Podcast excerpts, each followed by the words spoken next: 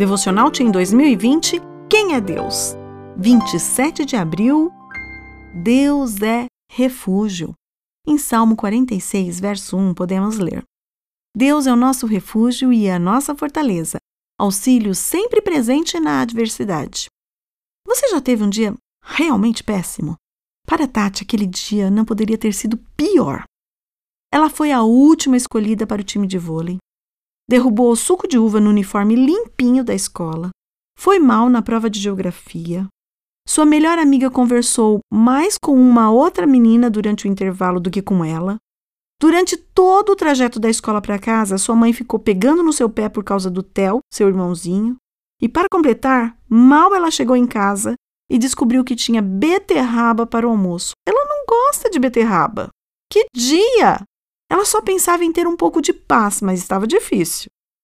Tati correu para o quarto, trocou de roupa e se jogou na cama abraçando o travesseiro. Falou em voz alta como se contasse para ele tudo o que tinha acontecido naquela manhã.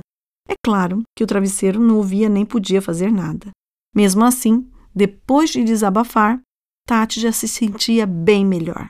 Levantou-se e estava pronta para encarar a beterraba do almoço. Quando você tem um dia difícil, qual é seu lugar de paz? Para quem você conta as coisas boas ou ruins do dia? Onde ou com quem você se sente seguro?